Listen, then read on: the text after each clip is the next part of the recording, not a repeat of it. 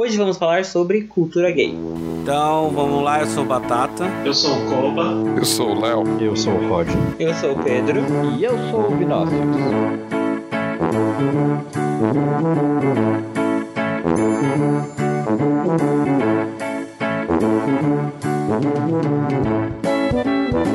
Batata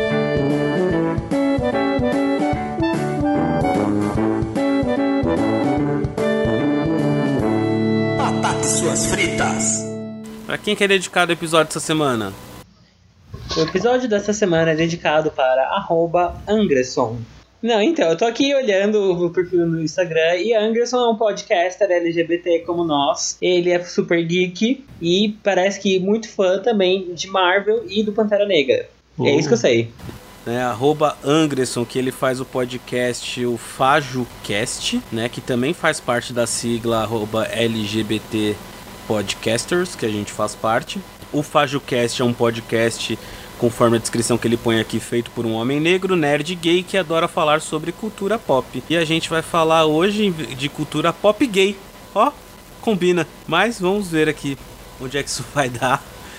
E quem quiser conhecer tanto o Angresson como o FajoCast, vai lá no arroba Angresson ou no arroba FajoCast no Instagram. Vamos falar sobre cultura gay e é, acredito que seja algo que o Angresson também possa compartilhar com a gente depois lá no arroba Fritas no Instagram. Vino, o que é cultura gay? Cultura gay Vai, amor, é fala. reclamar que você não tá namorando e sair com 10 mil pessoas no aplicativo.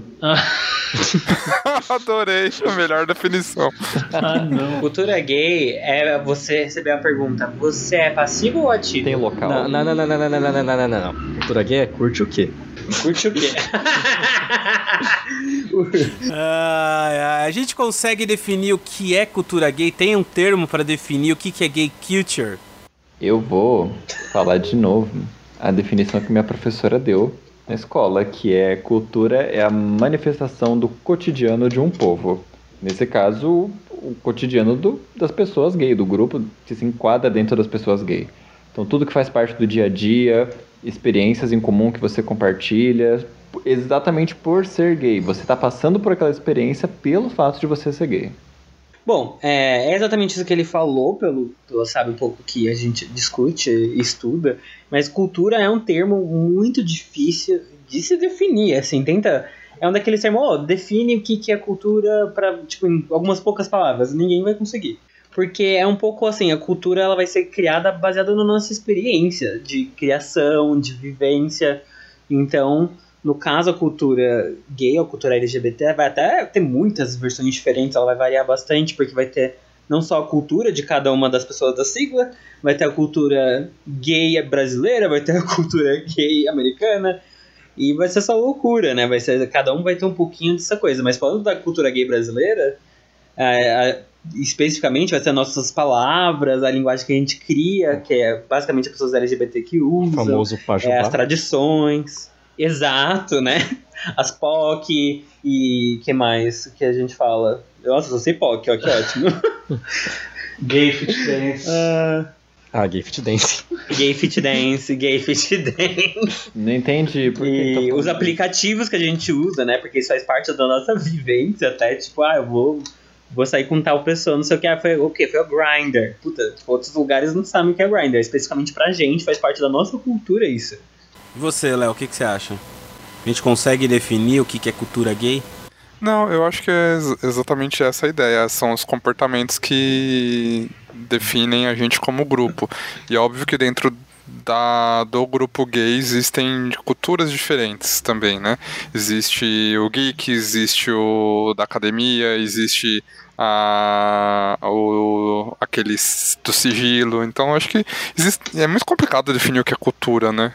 Mas se a gente a gente pode ir por uma, por uma vertente de que a cultura, a gente pode falar da parte cultural em si, como a arte gay se expressa, como é a música pra gente, é, nossos gostos, enfim, culturais em si, mas a cultura de uma forma geral eu acho que fica muito amplo e a gente poderia fazer um programa inteiro só pra definir o que é cultura, né?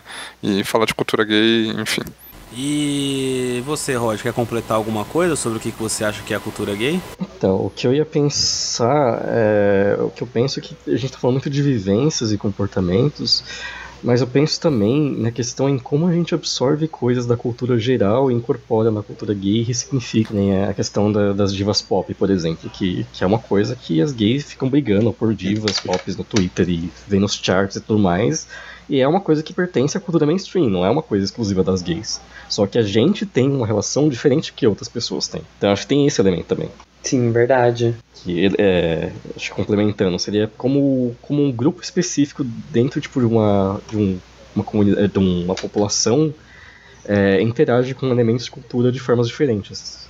Entendi. Mas a, o, a cultura gay, ela engloba. Ele é um termo que a gente usa para errado, né? Para todo o grupo LGBTQ+, é uma coisa que ainda é errado na sociedade de usarem isso ou não? Existe uma cultura gay à parte da, da cultura de quem é bissexual, da cultura quem é lésbica, trans? É, com certeza existe, tipo, as subculturas dentro do LGBT. É, o que a gente faz de usar o termo gay culture ou cultura gay, acho que é por uma questão mais de do de sempre que o gay acaba se sobressaindo e as pessoas usam meio que gay, ah, gay é, é homossexual, tipo, ponto, independente de ser homem mulher ou trans, sendo que na verdade isso não é tão não é uma visão tão correta das coisas. É uma visão meio que reduz a visibilidade do, do, do resto da sigla. Com certeza, por exemplo, se a gente pega uma pessoa trans, ela pode ser uma pessoa trans hétero. E só aí o termo gay, sei lá, às vezes não encaixa pelo que você falou. Você falou, a ah, gay é homossexual, mas tipo, podem existir pessoas trans, heterossexuais, e elas estão dentro da sigla LGBT. Ou também o caso de, de invisibilidade bi, onde, tipo, muitas vezes os bis são colocados como gays porque eles não são héteros suficientes. E pelo é, lado ou que são promíscuos demais, enfim. É. é. É, isso são coisas que a gente adapta da cultura hétero, né? Tipo, até a própria coisa de ser opressor, a gente às vezes traz ah, um não, pouquinho, né? A, a, cultura gay não é só divas pop e drag queens, não. Tipo, tem os elementos ruins da cultura gay que são coisas que a gente perpetua. Sim. O grinder. Sim. As biscoiteiras. Nossa, sim. Desculpa. Se você é, não te julgo, mas nossa. Eu não julgo porque eu gosto de observar, então tá tudo bem. Voyeur. O voyeurismo. A gente sabe qual bater no videogame. Voyeurismo é gay culture. Nossa, cookies. Não seria sommelier de biscoito? Sommelier de biscoito. Eu acho uma coisa legal de falar, por exemplo, essa coisa de você se assumir. Eu acho que é uma coisa que tá dentro de toda a sigla LGBT, porque todo mundo que tá dentro da sigla LGBT tem um momento da vida que a pessoa se assume, ou passa por uma transformação, ou decide que que vai ter uma mudança ali, porque ela começa a ter um entendimento um pouco melhor da situação dela. Isso é uma coisa que eu acho que está mais que permeia toda a sigla LGBT. Agora, por exemplo, as divas pop é uma coisa que acaba ficando mais para parte do gay da sigla, não sei. É, e isso das divas pop, eu ainda acho, eu fico pensando, sim, mas por quê? Por que divas pop fazem parte da cultura gay? Por que musicais fazem parte da cultura gay? Assim, um, um, dos argumentos que eu vejo as pessoas às vezes falando é a questão de que, como gay, ele não se preocupa em ser julgado por não ser másculo demais, gostar de coisas de macho, tipo, as coisas mais sensíveis e voltadas para as artes. As pessoas gostam, não é porque, ai, porque é uma coisa de gay, não, é porque é uma coisa legal e as pessoas não têm medo de admitir.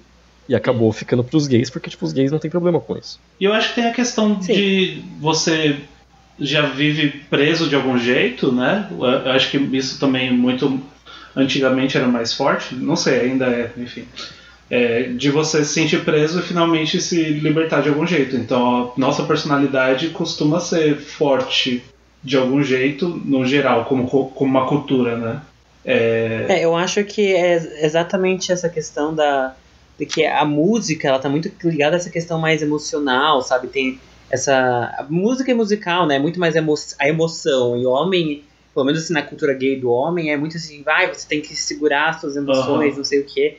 Então, sabe, você vê as, as, divas, você vê a música e a dança, e você tá livre para tudo isso. E eu acho que a gente abraçou isso, tipo, tudo que era muito proibido pra cultura gay homem. É. Que na verdade não era nem pra cultura gay homem, tipo, que era proibido pra cultura gay homem. Mas acho que isso conversa muito com a questão de masculinidade tóxica que já foi discutida no podcast. Uhum. Sim, sim. E- mas uma coisa que eu ia comentar também é uma questão de que teve um, um certo efeito de feedback, eu acho. Que, é, eu acho que ao mesmo tempo que tem essa questão de, de libertação, de emocional, de quebrar as questões da masculinidade tóxica, eu, eu acho que tem também o fator de que, como os gays já tinham se apropriado disso para sua identidade, gays que vieram depois acabaram tipo, identificando isso como algo dos gays e isso se, é, se perpetuou. Sim, virou uma, um- uma identidade da nossa cultura, né? De algum jeito. Mas o. Vamos entrar na. Vamos, vamos- entrar nas definições aí. O que, que, que, que faz parte da, da cultura gay que a gente pode falar? Tipo, reality show. De uma maneira geral, ele faz parte da cultura gay ou o reality show, na verdade, ele se resume a RuPaul's Drag Race? Não, Eu ia falar isso agora, depende do reality. É, mas eu acho que o reality show, de modo geral, sim, tem muito a ver com cultura gay, porque barra- barraco e fofoca. então, por isso que eu As tretas, as tretas. É por isso que eu falo que o reality show, será que ele já não faz parte mesmo? Justamente porque esse BBB é um programa de cancelar. Gay adora cancelar as pessoas. É. Que era LGBT de canto querem cancelar. Não, mas por exemplo, É. o No Limite não era necessariamente um reality show de, de pessoas gays, porque Se não tem te essa parte da conheço- fofoca. Tanto que não deu certo. Então é, mas passou em outra É, mas não época. deu certo. Mas eu falar que eu conheço uma Mas- gay que é obcecada por Survivor. Eu amava Mas, no gente, limite. Survivor é eu era muito legal. viciada. Mas tem muito hétero que gosta também, não necessariamente de- entra dentro de É. gay culture. Eu. Não, Mas ó, é- calma, eu acho que No Limite passou num tempo muito mais atrás. é, não teve o impacto das mídias sociais que tem hoje. Por exemplo, o BBB, ele tem idas e vindas, mas agora ele tá perpetuando mais porque as redes sociais conseguiram, tipo, é, acho que abraçar o BBB e agora tá muito mais parte do que era antes. Você olha a edição passada, a edição passada ninguém tava comentando, nenhum do, ninguém do grupo LGBT tava comentando a edição passada, foda-se, tanto é que ganhou uma menina super racista e super preconceituosa. Então, tipo, a gente tá abraçando agora. Inclusive, no limite, é, rumores de que vai voltar. Isso, é verdade. Vai É voltar isso. o No Limite. E sobre a- o que você falou, Pedro, de que ah, agora abraçaram o BBB, discordo totalmente, cara. Só tá tendo esse puto estouro porque não tá passando mais porra nenhuma que não seja BBB em termos de novidade. Não tem nada Eu passando. não acho, Batata. Não, não acho, não Porque acho. Já tava antes popular antes da Da quarentena. quarentena tava. É. é, antes da quarentena já tava forte. Ele explodiu porque a única competição para as pessoas torcerem hoje é só o BBB. Não tem futebol, não tem nada. Não, ô Batata, não. Não, mas ano O passado negócio do também. BBB, ó, é que se a gente for falar do BBB, a gente vai sair muito do assunto. Mas só pra te explicar um pouco melhor, o negócio do BBB, por que explodiu, é porque a gente tá num momento mais as pessoas estarem meio que é, conscientes e, tipo, com ativismos, às vezes ativismo de telão, mas ainda assim é um certo tipo de ativismo.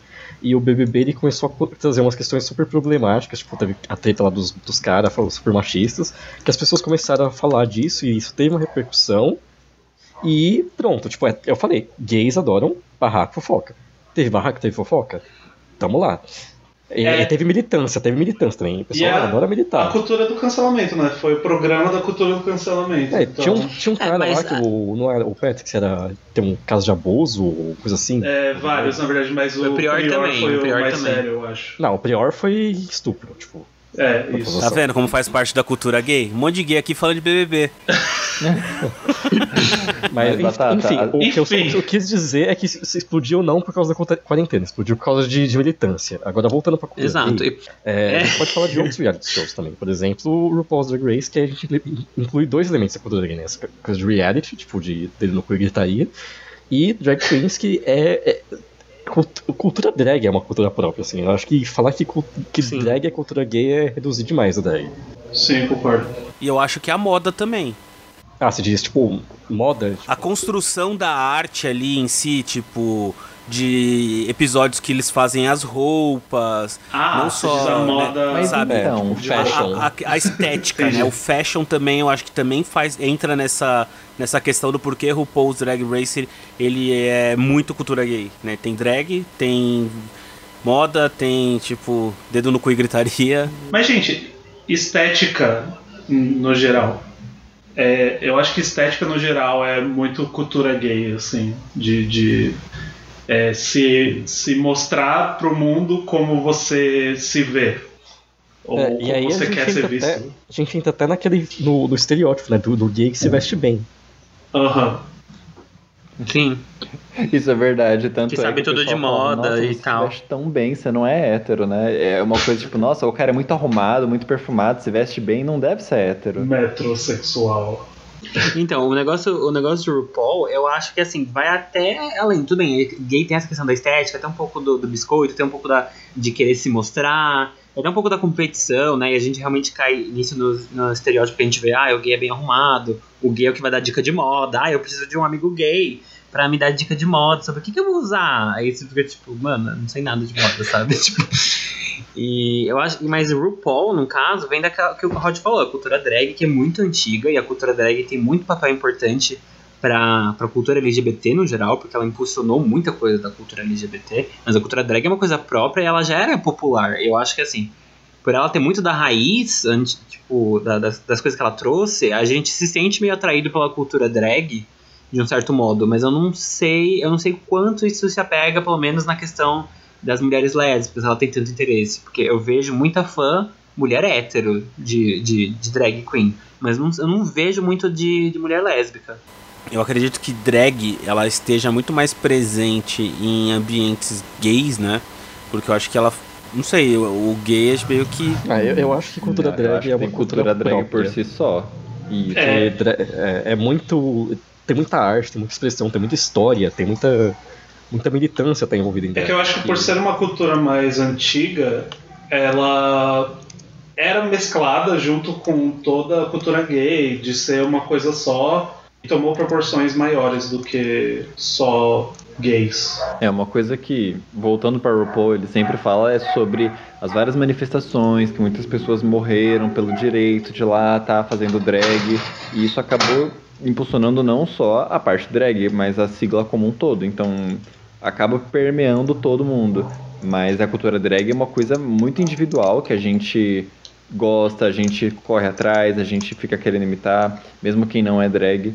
Mas eles têm uma coisa só deles mesmo, muito mais antiga do que a, a cultura gay, eu imagino. Ah, sim, não, com certeza. O que eu tô, o que eu tô querendo dizer é assim: é, drag queen faz parte da cultura gay. Não que a drag queen é gay. Não, não isso. Não, falando não, assim. não, cara, não, eu entendi. Assim, o, o- é, é, gays consomem drag, mas cultura drag é- não é, tipo, cultura gay e cultura drag Exato. são coisas distintas. Sim, isso são coisas distintas. Cultura gay e cultura drag são coisas distintas. O que eu tô querendo dizer é que tá dentro da cultura gay apreciar e consumir shows de drags. Ah, sim. Sim, isso com certeza.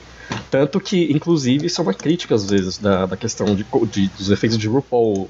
Que as pessoas. A RuPaul, a gente acaba tendo uma versão drag mais, tipo, comercial, mais higienizada. E muitas vezes, tipo, isso acaba apagando um pouco do que é a drag raiz, assim. É uma drag pro gay consumir, a, gay- a drag comercial. Uma coisa legal sobre RuPaul ainda, antes de terminar, é, recentemente o RuPaul fez esse novo programa, tá passando acho que ainda agora, e ele tá pegando pessoas famosas, semifamosas pra fazer Famosas, drag. entre uma aspas, versão né? de um episódio só. Eu, foi por isso que eu falei semi-famosas. que Eu falei, nossa, vai ser uma pessoa que eu super conheço. Eu não conhecia ninguém, tive que pesquisar sobre. Que não necessariamente todas as pessoas que estão lá são gays. Tem pessoas héteros no meio. E é falado no meio sobre isso, né? Sobre, tipo, você pensa alguém fazendo drag, você já associa alguém gay. Isso não, não é necessariamente verdade. Pessoas hétero poderiam super consumir essa cultura também. Porque drag, entre muitas outras coisas, é uma forma de entretenimento. E tem muita gente que gosta de consumir, muito hétero que gosta de ver RuPaul. Só que entra naquela outra questão que a gente conversou sobre você sentir que aquilo vai machucar a sua masculinidade, a masculinidade tóxica e por aí vai. Eu- E, mano, cult- é, cultura drag é uma coisa, tipo, maravilhosa. É pra ser essa quebra de gênero e aquilo que o Ru sempre fala, né? Tipo, a gente nasce pelado e o resto é drag. Então é uma coisa que realmente, assim, é uma coisa que todos deviam consumir, é uma coisa que devia ser pra todo mundo. O que mais? Que que, tipo, musicais. Por que, que musicais é, é tido como parte da cultura gay? Então, eu penso primeiro porque. que- Quem que faz teatro? Ah, o viadinho, óbvio, né? Não, não- não é o cara másculo. O cara másculo não vai ficar dançando de colã e fazendo um movimento de dança. Então eu acho que tem, tem essa questão de novo. de- de- a gente se identifica porque a gente não, não se preocupa com isso. A gente pode apreciar Mas é uma coisa que eu penso também, sabe? Além disso, por exemplo, princesa, princesas Disney é uma coisa meio cultura gay também, se para pensar. Sim, real. Sim. Porque eu acho que você, você vê aquela emoção da princesa, e aí você, sei lá, você se identifica. Por exemplo, eu, eu quando criança, eu era vidrado na Ariel. Eu pegava um cobertor, eu colocava na cabeça, eu fingia que meu cabelo era tão comprido quanto dela, e eu saía correndo pra casa, que deixava meu pai louco.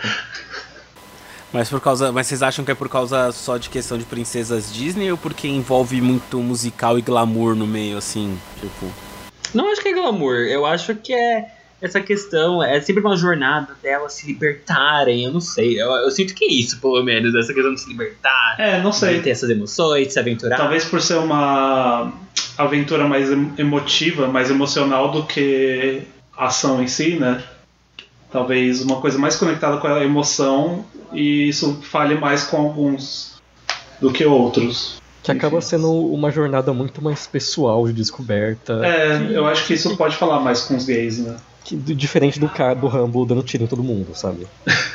a descoberta do Rambo. Na descoberta é, do tanto Rambo. é que tanto é que, na verdade, eu penso assim, dos desenhos que é mais agressivo no certo de violência, tipo Cavaleiros do Zodíaco, quem a gente gostava do Cavaleiro lá de. Qual que é Andrômeda? O Cavaleiro de Andrômeda. O que mais sentimental. O Shun, maravilhoso. Tá, mas vocês falaram vocês saíram de musical pra Princesa Disney, mas e, e musical? Eu acho que a questão é. As pessoas cantam os sentimentos dela. É um mundo onde as pessoas transparecem todo, toda a emoção que elas têm. E isso eu acho que é muito tocante também. Mas você acha que é por isso que faz parte da cultura gay? Eu não sei se é por isso, é só uma. Só tô, esse é meu uma take. ligação. é- Eu consigo ver uma ligação, porque assim, pessoas dentro do LGBT, eu falei daquela parte da, da descoberta. Então tem aquela coisa de você ter um segredo e você não poder falar como você sente, porque você tem medo de como as pessoas vão reagir diante Sim. daquilo. Aí de repente você vê alguém cantando Let It Go, vai, bota tudo pra fora. Aí você fala, meu Deus, que sonho, eu queria isso pra mim. E Uhum. nos musicais tem isso. O pessoal não tá nem aí, ai, será que ele não vai gostar do jeito que eu tô me sentindo? É, no momento canta, da tá música, aí, o personagem tá todo. livre, né? Eu acho que tem essa questão. É, então. Mas não é, será que não é por causa que fica caracterizado tipo uma diva pop? Não, não é tudo sobre diva pop. Eu acho que tem uma questão de, tipo, realmente de libertação. A música liberta. E eu acho que por a gente ser criado numa cultura hétero, você, tipo, cara, você é ensinado várias coisas que, que como quando criança você tá se desenvolvendo, às vezes você não se identifica com isso, sabe? Ai, não pode abanar com a mão assim, você tem que balançar a camiseta. Ou você não pode falar, chorar, ou você não pode ser, tipo, você já é reprimido desde muito cedo. Então, tipo, é quase natural ser reprimido como, como menino antes. Então, quando você vê esse negócio de libertação, você vê a música libertando esses personagens, essas histórias, você fica, cara, é isso, eu vou me libertar. É, Entendeu? E aí- E aí, a diva pop vem consequentemente depois, mas é depois. É. Eu acho que o primeiro estágio é a libertação musical. e eu acho que Eu- também É, eu, eu- Peraí, pode falar, Léo, que você tava quieto o tempo todo, eu acho que é bom. Não, é, o que eu ia comentar é que eu acho que a expressão artística ela é tida como gay exatamente por tudo isso que a gente tá falando, né? Porque tem a ver com essa quebrar é, tudo isso que reprime, tudo essa construção social e falar alguma coisa diferente. É, porque se a expressão artística não viesse para trazer alguma coisa diferente, viesse só para falar o que já tá aí fora, seria jornalismo, né? Não seria arte. Então acho que a arte ela vem justamente para trazer essa essa trazer de dentro e expressar para fora alguma algo que esteja lá preso, né? E, e a gente sabe que a, a mulher e enfim, ela tem uma facilidade melhor de lidar com sentimentos do que o homem. E o gay, a gente pelo menos a gente nunca pode generalizar, obviamente, mas ele tem uma- um lado de sensibilidade, de se conectar um pouco mais com os seus sentimentos, mais aflorado do que aquele homem cis, hétero, enfim, etc. Então acho que a expressão artística está muito vinculada à cultura gay exatamente por isso que a gente está falando, porque tem a ver com a expressão individual e o que, que eu quero mostrar, né? Exatamente isso. Outra coisa que eu pensei agora. é- o que eu ia comentar- falar. Eu ia comentar a questão também do, do feedback que eu falei. Que coisas que, tipo, ah, é, tinha gays no meio e acabou os gays indo pra lá porque já tinha gays. Que é o que eu falei, da questão do teatro. É, musical é teatro puro. E quem, e de novo, quem, quem faz teatro? Você fala, ah, meu, meu amigo é professor de teatro. Você já, já assume a sexualidade da pessoa por, por questões de julgamentos e preconceitos que existem na sociedade.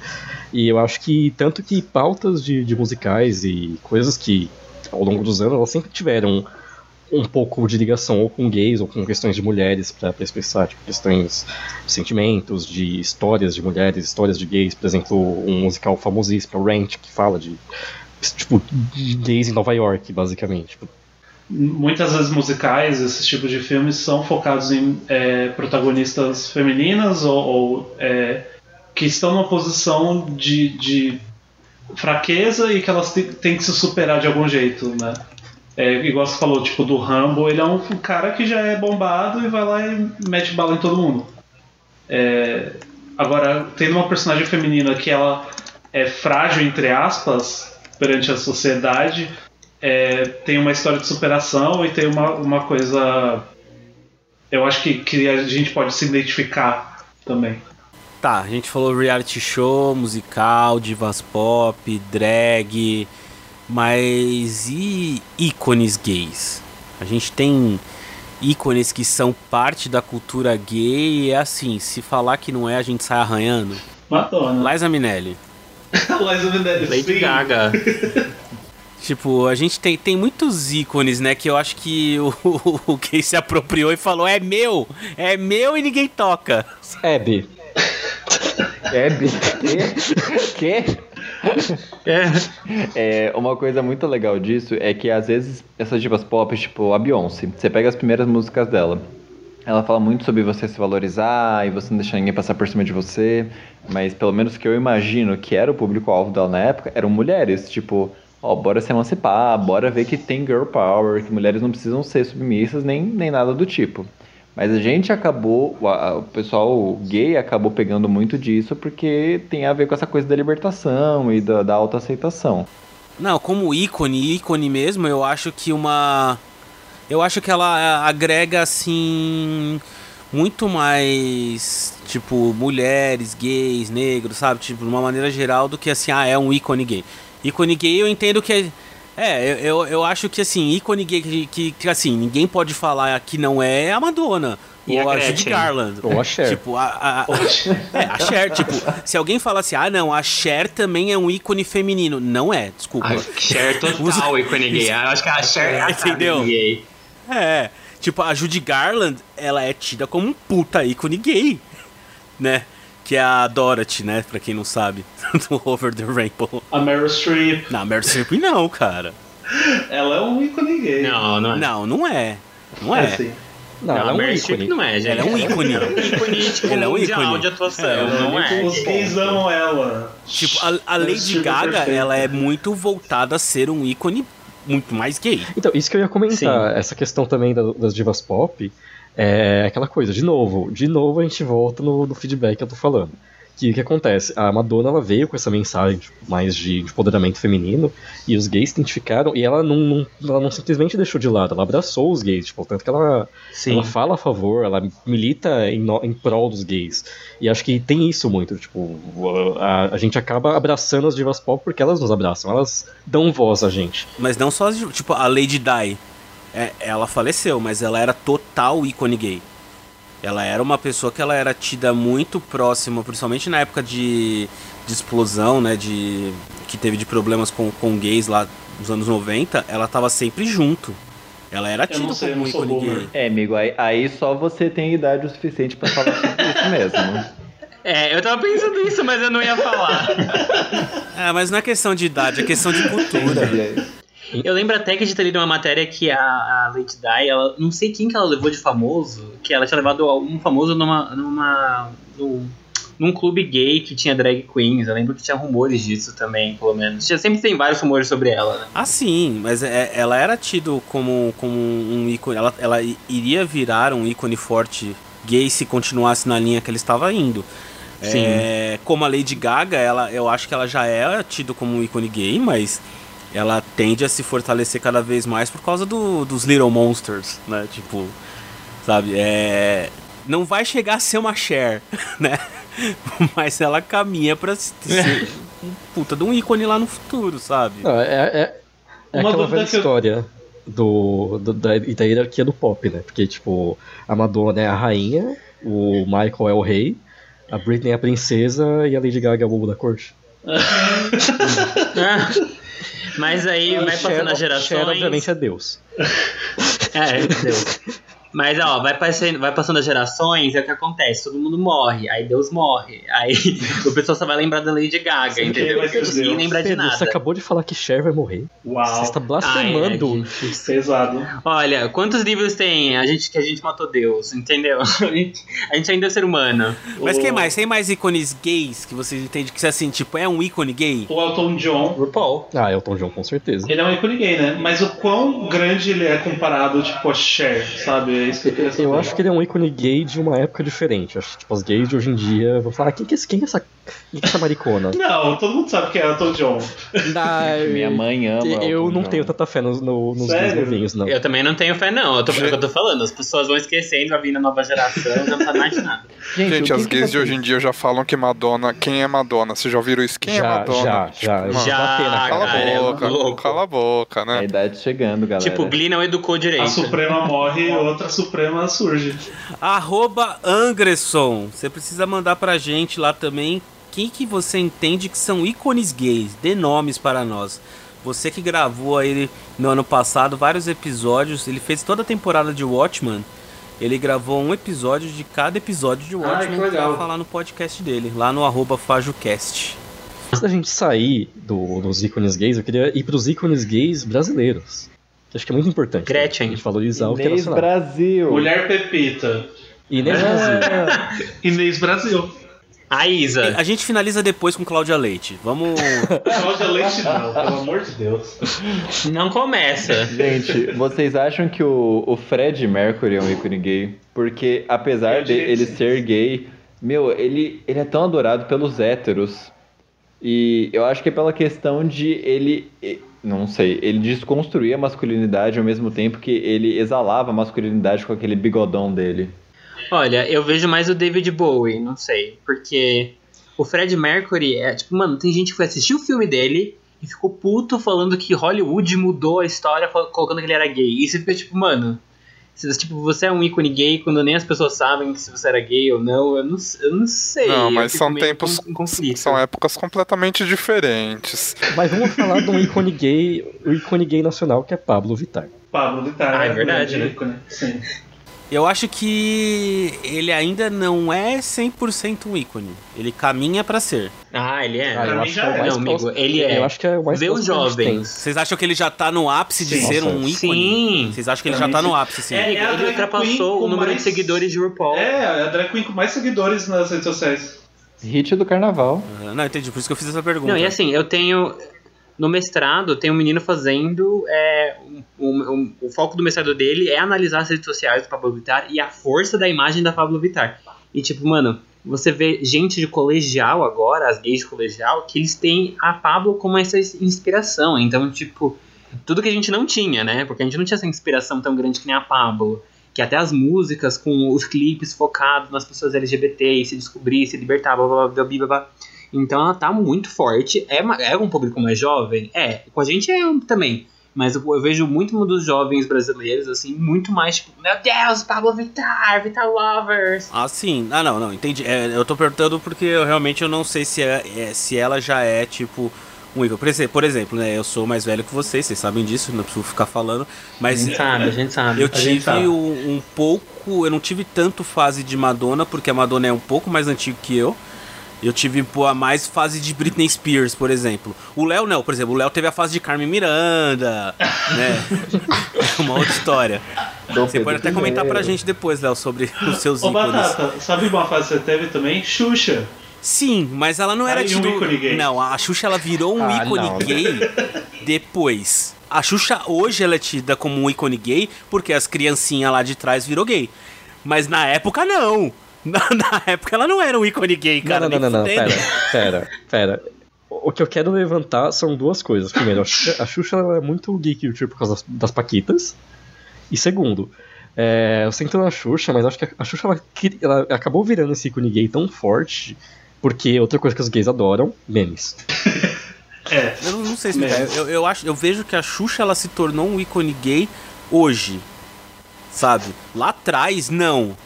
Lá atrás ela era uma apresentadora infantil e era isso. Ninguém classificaria ela como ícone gay, senão ela não teria ficado tanto tempo fazendo coisa para criança, velho. Ela não ia ser um ícone gay, ainda mais numa época tão conservadora que era os anos 90. Ah, sabe? conservador isso. Ah, não, acho. Não, conservadora no, no sentido de não aceitar gay, sabe? Né? Não é tipo tão hoje assim que ela. Você acha lá atrás, nos anos 90, ela não ia abertamente na televisão fazendo um programa infantil ficar defendendo gays caralho a quatro, sabe? Não, pu não podia. Não, é, mas É, é, quem, quem, quem eu acho que fazia a isso? estética dela era muito gay. Eu acho É, que mas- É, a estética sim, mas era uma estética não só gay, era uma estética sexual total. Ela parecia, tipo, praticamente calcinha às 8 da manhã. É, mas quem, quem, faz, quem falava em, em favor dos gays na TV aberta era a Abby. Ah, sim. É verdade. a Abby. Mas o que eu ia comentar é dessa questão de como os memes acabam gerando esses ícones gays, que é a mesma coisa a Gretchen, que Nossa, ela tem um passado meio problemático com os LGBTs com a questão dela com o Tammy Gretchen. Sim. Sim. E ela não aceitava os memes, né? Aí quando ela abraçou os memes, ela virou o ícone que ela, que ela é aí, né? Até reality show ela fez. Até do, do clipe da Katy Perry ela participou. Exatamente. Vocês falaram dessa questão sexual da Xuxa, e tem isso muito que, voltado à cultura gay, que é a questão da sexualidade. Tipo, não só da, de, de sexualidade, ah, eu sou gay, mas do sexo como bem presente, da promiscuidade, entre aspas. A digamos sexualização do corpo ou você diz a sexualização de uma maneira geral? Ah, o, o quão aberto as, o, tipo, nós somos em relação ao sexo, sabe? A gente fala abertamente das coisas, a gente não tem essa questão do tabu ligado Eu sei. Vou transar mesmo sabendo que não vai ter amanhã? Tipo, alguma coisa assim do tipo, tipo, foda-se, a primeiro encontro eu vou transar e Não foda-se. só isso. Eu pensei até na forma como a gente fala de, de sexo com os nossos amigos, com os nossos semelhantes, assim. Eu acho que o que o Rod tá falando, pelo menos que eu imagino que seja, é. Quando você é gay, você tem um tempão que você não pode falar sexo- da sua sexualidade. Que o pessoal fala, olha, isso é errado, tá? E você não pode ser assim. E você fica escondendo aquilo e você fica tampando aquilo. Quando você finalmente encontra alguém que você pode falar com aquilo, toda aquela vontade acumulada vem e, e você acaba falando tudo porque, porra, você ficou tanto tempo querendo falar e você não podia, que você acaba tendo o hábito de falar sempre que você pode. Eu acho que Eu não é acho- só isso também. É, É. eu acho que. Pode falar, Cuba. Tem, tipo, homens héteros não conseguem falar sobre sexo de um jeito muito saudável, eu diria também. A gente consegue falar sobre sexo anal, sobre várias coisas, porque a gente já tá quebrando padrões na relação. Então, tipo, o sexo é só. Ah, tá bom, mais uma coisa. Então, eu, eu penso na questão de que sexo é muito questão de. Ah, é, é algo muito pessoal, é algo muito íntimo. As pessoas não falam sobre isso abertamente. Enquanto a gente não tem essa, essa limitação. É isso que eu quero dizer. As pessoas pensam, ah, é, tipo, é, é assunto de marido e mulher, sabe? A gente não se mete. É, é só entre algo pessoal, algo das pessoas da relação. E muita gente já falou, tipo, ai, do. Você, alguém já, já, de vocês já deve ter desabafado de algo sexual envolvendo o seu, seu namorado ou alguém que você pegou em uma roda aberta de amigos, não uma conversa tipo, particular. Gente, todo drinking game que a gente tem vira sobre sexo. Tudo é sobre Literalmente sexo. todo. Tudo é sobre sexo quando a gente fica bêbado. Então faz parte da cultura gay sexo. É isso que vocês estão querendo Eu, dizer. eu acho que não, é, não é simplesmente sexo, é falar abertamente sobre sexo, tipo, sem, sem tabu, sem essa limitação, sabe? Tipo, ah, isso é algo muito pessoal, não, esse assunto não é pra, pra ser discutido em público. Não entendi. Fala abertamente sobre tudo sem. Sem Papas ter na língua. papas na língua, né? Gente, vocês acham que existe comida gay? Ah, isso é engraçado, porque... No Grindr. Não, Não. é- eu acho que isso é mais ligado a, a estereótipos do que a re- realmente cultura gay. Mas eu lembro uma vez que eu tava com um ex meu, a gente foi pra Campos do Jordão, ele pediu uma pinha colada. E tipo, ele é barbudão, peludo, ele era, digamos assim, mais másculo, entre aspas. E eu, eu, eu mais poquezinha, apesar de não, não ser tão poque assim, tinha pedido uma cerveja. O garçom deu a pinha colada pra mim e a cerveja pra ele. É. Tem, a, tem aquela propaganda, não sei se vocês viram, de uma cerveja que Heineken. já estavam fazendo, que aí o garçom ia lá e fazia isso, tipo, dava pra mulher a bebida que, é, que os, os héteros chamam de frufru, né, esses drinks, e aí pra, pra, pro homem dava cerveja. Aí eles, tipo, se olhavam e trocavam, porque na verdade a mulher tinha pedido a cerveja, e o cara, tipo, eles até brincam com isso um pouco. Mas eu acho que isso não é questão de cultura gay, eu acho que isso é uma questão de, de estereótipos da sociedade mesmo. Tipo, Sim. O afeminado Sim. Vai querer as coisinhas doces enquanto o homem de verdade toma um whisky. Mas a cultura gay, toda que a gente tá comentando agora, é baseado em kind of estereótipos, vai. Sim, mas eu acho que, tipo, existem os estereótipos que a gente se, se apropria, abraça e fala assim, não é isso mesmo, e existem estereótipos que são designados pra gente e a gente talvez não se identifique. É que assim, a gente tem que pensar que a cultura não nasce do nada. Então, a nossa cultura, ela nasceu, mas ela teve que pegar. Ela pega coisas do que da onde a gente foi, da onde a gente veio, que é da cultura hétero. Então, tem estereótipos e coisas que a gente pega, a gente traz pra cá e a gente precisa quebrar, a gente precisa redefinir, a gente precisa tratar, a gente utiliza de outro jeito. Então, se- tem essas coisas que vão passar. É, a gente vai reproduzindo o que a gente vai vendo quando criança também, né? Então vai sendo uma coisa que é, tem que evoluir de algum jeito. Vocês acham que aplicativos ele é totalmente parte da cultura gay? Eu acho que sim, inclusive, eu acho De que. paquera? É, eu acho que assim, a relação de gays com o aplicativo é muito diferente da relação dos héteros com os- aplicativos até que eles têm. Porque assim, os héteros eles ainda usam o Tinder às vezes pra fazer aquela coisa de sexo casual, mas é, é mu- uma dinâmica muito diferente da dinâmica dos gays. E até a interface dos aplicativos dos gays é diferente, por exemplo, do Tinder. Aplicativo pra gays hoje, tipo, ele é. Os mais famosos são o quê? O Hornet, o Grindr, qual mais? Scruff. Scruff. Mas assim, Batata, e- eu acho que antes de você entrar no aplicativo, você tem que pensar também no histórico do, do que era o, o dating dos gays. Porque na sua época, o pessoal ainda ia no. Qual que era o nome do, daquele cinema da República? Bate-papo. Não, não, eu tô, eu tô falando de gente mais antiga. Eu que eu conversei já com, com um cara que tava, ele tinha uns 38 anos e tava falando das experiências dele gay, tipo, antes. No Bambuzal do Ibirapuera. Tipo, sei lá, ele ia no. Qual que é o do cinema lá do Aroshi? Pegava os caras no banheiro, sabe? Tipo, ele era novinho, um cara mais velho pegou ele. É, era uma, um outro tipo de coisa, e isso foi evoluindo. E depois É, os Cinema do bate-papos. Aroshi. Esqueci o Eu nome. acho que tem muito disso também, dessa questão de você estar tipo, não num, num ambiente aberto. É, como posso dizer? Que no bate-papo, por exemplo, você não tá lá mostrando a cara, mostrando, tipo, ah, é, esse sou eu e tudo mais. Essa questão de ter uma certa anonimidade, até por por questão do preconceito. Você só é o, sei lá, o pausudo 22 centímetros. Eu sinto que no, no aplicativo gay é, é muito mais direto, né? Não só no aplicativo, no mundo gay, o flerte é muito mais direto do que no mundo hétero, assim, falando com a minha amiga. Eu notava as diferenças, era tipo, bizarro. Eu penso também que é uma, é, isso envolve a questão do machismo. De, de você diz, tipo, uma menina não conseguir ser direta com o cara. Não, não só isso, também as meninas às vezes elas não podem. Elas são. Muitas vezes elas têm que se preocupar com coisas Ah, sim, que sim, dois óbvio. homens não vão se preocupar. Aham. de vulnerabilidade Sim. delas. Tipo, É, tipo, ir na casa de um cara. Uma amiga minha veio falar comigo, tipo, ah, eu tô querendo ir na casa do cara, só quero transar, mas eu não. Eu tô com medo de ir. E tipo, eu pensei nisso, tipo, nossa, isso não, não era um medo tão grande pra mim, né? É aquilo que eu falei, né? Tipo, pega um pouco. A gente não nasceu do nada, essa cultura, então tem coisas da, da cultura hétero que permanecem com a gente, né? Permanece. Então, tipo, ah, homem é mais de boa sobre essas coisas. Tanto é que você vai lá no Grindr, pá, você recebe uma foto de um pinto. Tipo, a pessoa nem pensa duas vezes, entendeu? Ah, pra, a gente não tem. A gente corta caminhos. Pra, pra, o homem pode tudo. O homem é mais rápido, o homem vai e faz, entendeu? Enquanto a mulher ela foi reprimida por milhares de anos, né? Tipo, não, você tem que ser assim, você não pode falar isso, você não pode fazer isso. Então, isso permanece, permanece um pouco, mesmo ela fazendo, fazendo essas quebras, elas ainda hoje. Elas, elas, elas fazem mais coisas pra pra chegar no ponto que elas querem. A gente tenta cortar o caminho e fazer direto, pelo menos o, o que eu vejo. Tanto que eu acho que ah, dentro da cultura lésbica, as mulheres não têm esse tipo de problema que as mulheres héteros têm. Em relação a marcar encontro, a sair com outras meninas e tudo mais. Acho que elas não, não se sentem tão vulneráveis, porque é outra mulher, é alguém que tem uma vivência parecida com a minha. Sim. Então, e aí continuando essa questão de sexualidade, eu acho que tem muita coisa, uma coisa dos gays muito voltada à questão da saúde sexual. A minha vivência com a questão de saúde era minha mãe sendo. Ela, ela é uma assistente social, ela trabalhava muito com pessoas que tinham HIV e não sei o que. E ela tinha muito esse medo de. Principal, tipo, ela não tinha medo de eu ser gay, ela tinha medo de eu, de eu ficar doente, sabe? Era uma coisa meio doida assim. E eu peguei um pouco dessa paranoia também.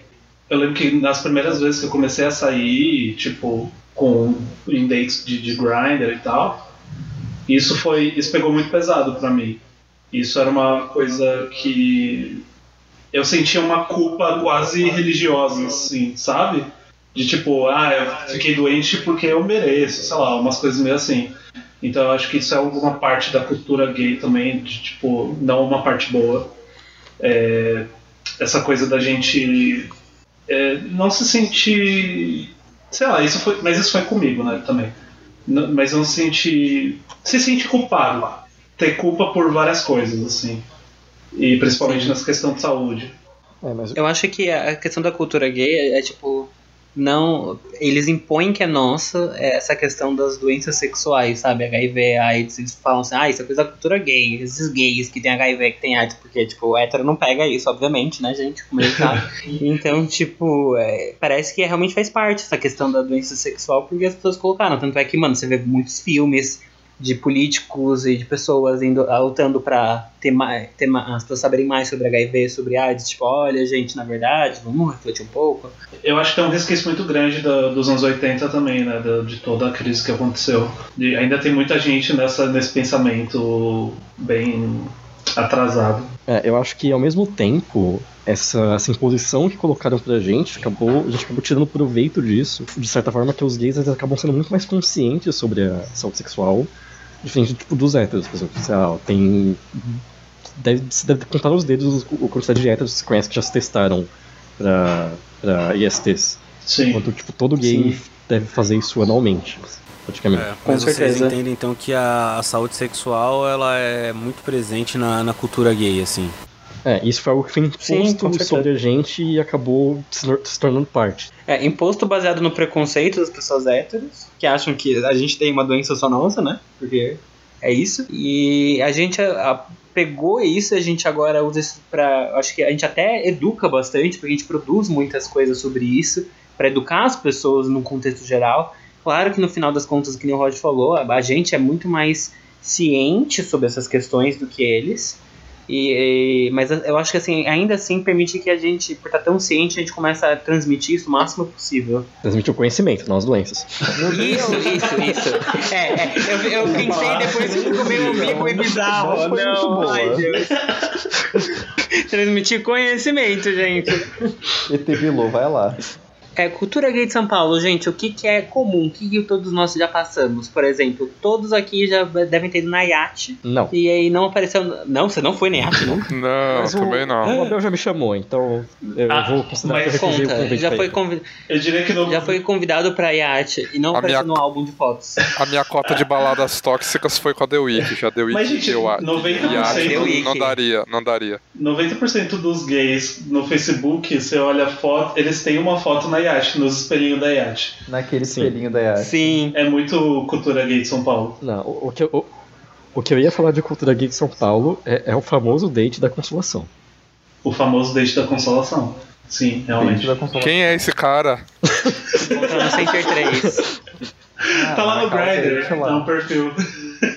Ah, tá, não. Gente, eu achei que você tava falando de marcar dates aleatórios na consolação, não tem Eu também. perfil. Mas é, ó. Não, mas é, gente, não é, não Nossa, é você- cara. Eu tô É que, confuso vocês, é que agora. vocês não têm idade pra isso. Vocês, Tipo- vocês nunca marcaram de, ah, a gente se encontra lá no metrô Consolação. Sim. Ah, sim! Ah, Ah, sim. então, isso, isso sim! Falando em Grindr, quando você suspeita que uma pessoa que tá perto de você é gay e você abre o Grindr pra ver se acha ela. Nossa, sim, Aham. total. sim, Já fiz bastante. Muito. real. Já Gente, sabe, se eu te falar que uma vez eu fiz isso e deu muito certo, porque eu tava numa, numa outra cidade e era uma cidadezinha pequenininha e era uma atendente. Eu tava comendo no restaurante do outro lado da rua, o cara tava na loja, assim, tava vazia, ele saiu na calçada. Aí eu falei, mano, que bonito, né? Aí eu abri o aplicativo e só tinha ele na cidade. Eu falei, ah, dito feito, deu certo, tá vendo? É. Vocês já é, Pode tiveram con- convites pro banheirão, assim? Tipo, eu nunca tive. O o máximo que aconteceu comigo foi eu fui num banheiro e um velho começou a me seguir. Tipo, sabe? Foi horrível. Foi bem horrível. Assim? É o espírito cobra, não era real. Amigo, não era o Tipo, ele era um zelador, velho, falar que velho, você tava ele era um sujo. cara mais velho. Não, não, eu, eu já passei por algo parecido também. tipo, a pessoa fica te encarando, ou fica seguindo, fica tipo de olho. Não, eu Isso- assim, eu, eu- eu quando vou no, no banheiro do Tatuapé, que Tatuapé é conhecido por ser punch. Inclusive me avisaram pra usar o banheiro do cinema, porque lá não rola banheirão. E aí toda vez que eu vou cagar, eu vou lá. E. Mas é, porque tipo, você vai nos banheiros do, do Boulevard, tipo, se tem mais de uma pessoa, já fica esperto que o cara provavelmente tá, tá, tá procurando. Eu já vi o zelador batendo uma no, no mictório. Meu Deus. Gente. Socorro, gente. Você tá querendo dizer então que o banheiro do shopping Boulevard Tatuapé faz parte da cultura gay? É isso. Dicas do Batata. Gente, eles, Aliás, eles vão processar aliás, a gente. Aliás, Batata, a você me lembrou de uma coisa, que tinha uma coisa no passado, tipo, até uns anos atrás, que segunda-feira era o dia gay do, do Shopping Tatuapé. Sim, era mesmo. Era mesmo, lá na, no estacionamento ali. Batata tava batendo o cartão lá, inclusive. Porra, eu conhecia muita gente, cara, eu conhecia muita gente. Época boa. Aí depois virou rolezinho. Aí acabaram com a cultura gay de lá. O rolezinho. Quem aqui ia no Clube Glória quando existia? Eu Eu fui. não lembro se eu cheguei aí. O Glória foi a primeira balada que eu fui. Eu entrei com 17 anos. Nossa, Não. mini coba. Vai ser preso. Foi horrível. Foi uma experiência horrível. Eu acho que o Batata deve ter vivenciado a louca, não sei. A louca, sim. É, da A louca sim, gente. Eu não sei, eu acho que a louca, a, a maioria não. Eu imaginava que a maioria sim. Gente, mas a louca tava aberta até dois anos atrás. ela Não, a louca ainda tá fora. aberta, mas eu digo a louca ainda tá aberta, ela é eterna. A louca do passado tinha uma estátua de pés, e uma estátua de pés de ponta cabeça e uma estátua de uma deusa de três tetas. Era bizarro. O, o Batata ele abriu a túnel. Nem fudendo, nunca fui na túnel. nunca fui na túnel. É, tinha todo um roteiro em São Paulo que era você se encontrar no metrô Consolação e aí você descia pra a rua Consolação e ficava no Bocage ali na rua. Que o pessoal, tipo, o bar era um barzinho pequeno chamado Bocage e a rua inteira virou, ficou conhecida como sendo Bocage. E aí tinha todo mundo lá. Tipo, gays, lésbicas, e aí tinha até punk, tinha tudo ali. Furries. Agora Peixoto isso. Não, fechou tudo isso, né? Porque construíram prédios, tudo. Mas aí de lá você. Aí você tinha as baladas que o pessoal ou ia pra Tari, ou ia pra Louca, ou descia Augusta e ficava em alguns bares. Só que aí foram estragando a cultura gay de São Paulo, né? Porque até que o Luan Santana decidiu abrir uma, uma balada na, na, na Rua Augusta e fudeu, né? Chegou, começou a ter um monte de hétero top, né? E agora eu não sei Pera, o como é que tá, Santana né? abriu uma balada? Sim, abriu uma balada sertaneja lá. pra você ver o nível que chegou a Augusta, pra tentar acabar com a cultura gay da Augusta, cara. O- Os héteros foram invadindo, né, bastante as festas gays. Foram. da Augusta. Tem gente que ainda fala que a Beco é um, é lugar gay. E eu fico tipo, gente, não. Eles já invadiram faz muito tempo. A Beco já não tem mais nada Mas gay. vocês conhecem o ciclo do, da ruína das baladas gays, né? Começa como, com uma balada gay, aí as meninas vão porque elas se sentem seguras, aí os caras vão porque. Os caras héteros vão porque tem mulher. E aí morre a balada. Deixa eu falar uma coisa dessa cultura gay de São Paulo, que é um pouquinho diferente de tudo que a gente tá falando. É... E vocês vão virar os olhos, vão falar, ah, é o Léo, mas enfim.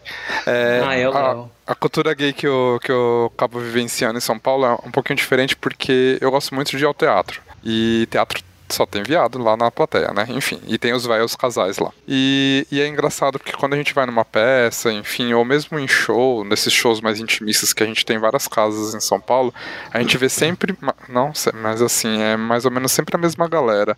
Então é uma cultura gay diferente, que é, acho que é de uma. Às vezes de uma vivência diferente dessa coisa de balada, Augusta, enfim, mas é um circuito muito arraigado também na cultura gay, cinemas alternativos ali da é, Espaço Itaú, Cine Augusta, Cine Sesc, enfim, é, e essa parte de teatro São Paulo é muito rico nisso, né? E é muito legal que é uma coisa que quando a gente conversa com os gays que vieram de fora de São Paulo, que moram aqui, é o que eles mais gostam. Eles nem falam tanto das baladas, eles falam muito de como é rica essa parte, como tem acesso a tudo isso e as peças, enfim, são de temas variados e se 50% delas abordam a cultura gay de alguma forma.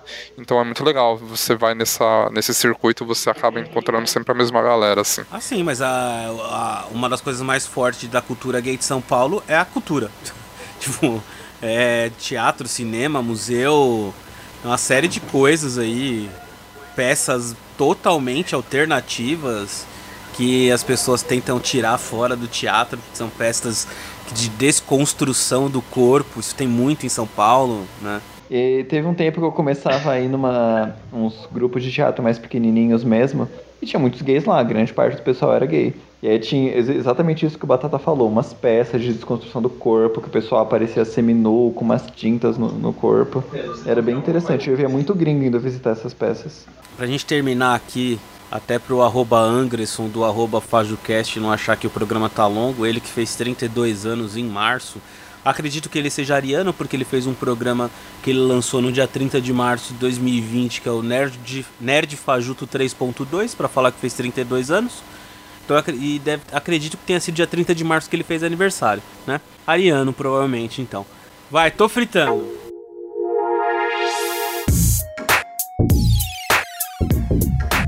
Quem quiser escutar a playlist, vai lá no Spotify procura pela playlist do Tô Fritando, podcast Batatas Suas Fritas.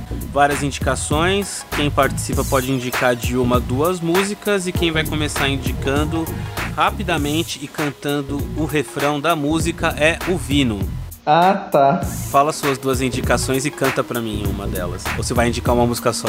Mano, você gosta de me expor nos programas, né? É toda semana alguma coisa diferente. Não vou cantar nada, não. Eu vou indicar uma música só. Eu não vou cantar porque ela é em japonês. Eu nem sei como é que canta. Eu vou indicar uma música chamada Discoteque, da Nana Mizuki. É em japonês, então eu nem sei cantar. Pedro, você. Eu indico Chasing Thunder da Kesha.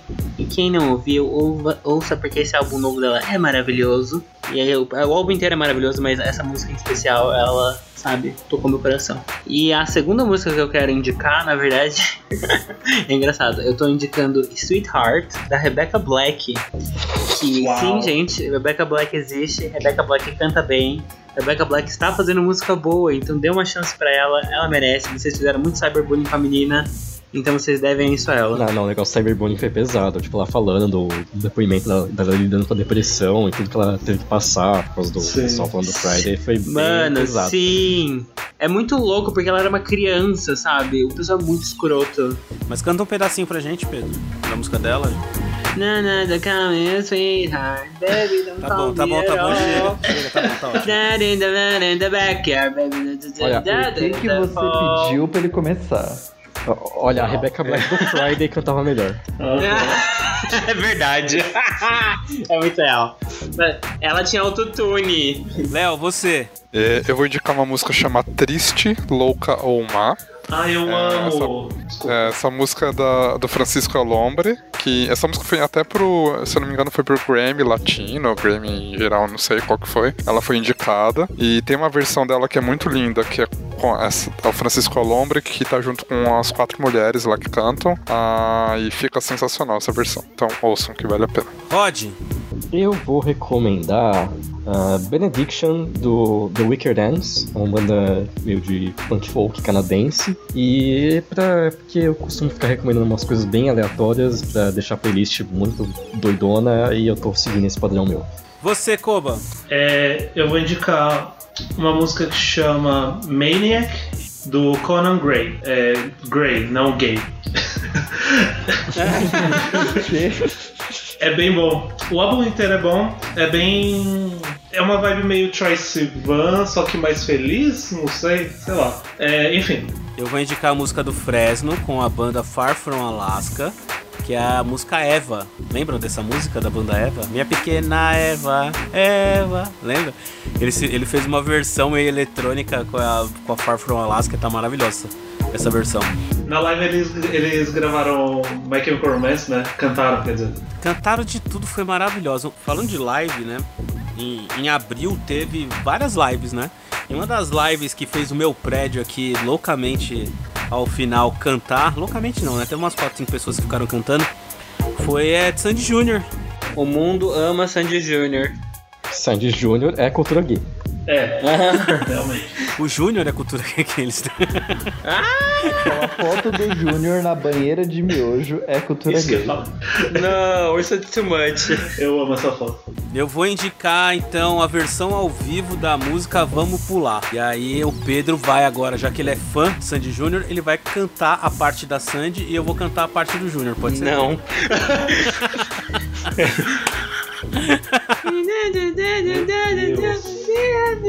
Bom, a gente pode ir embora já, né? É isso. Vamos pular, vamos pular, vamos pular. Vamos pular! Vamos pular! Então tá. Ainda bem que isso foi no final do programa. Tchau, gente. Pelo amor de É Deus. assim que eu pulo da Vamos cantar Evanescence. Isso, vamos embora. Tentei Pô. terminar o programa num clima animado, mas o Léo conseguiu deixar num clima chato, né? É, Léo. Fui eu, fui eu, gente. Pra variar, fui eu. Beleza. Pelo amor de Deus. vão pular Ou é esse isso? episódio. Ah, Vamos pular essa parte. finalizando com essa piada do Koba. Tchau, gente. Todo mundo dando tchau pro arroba Angresson agora, por favor. Tchau, Anderson. Tchau, Angresson. Angrisson.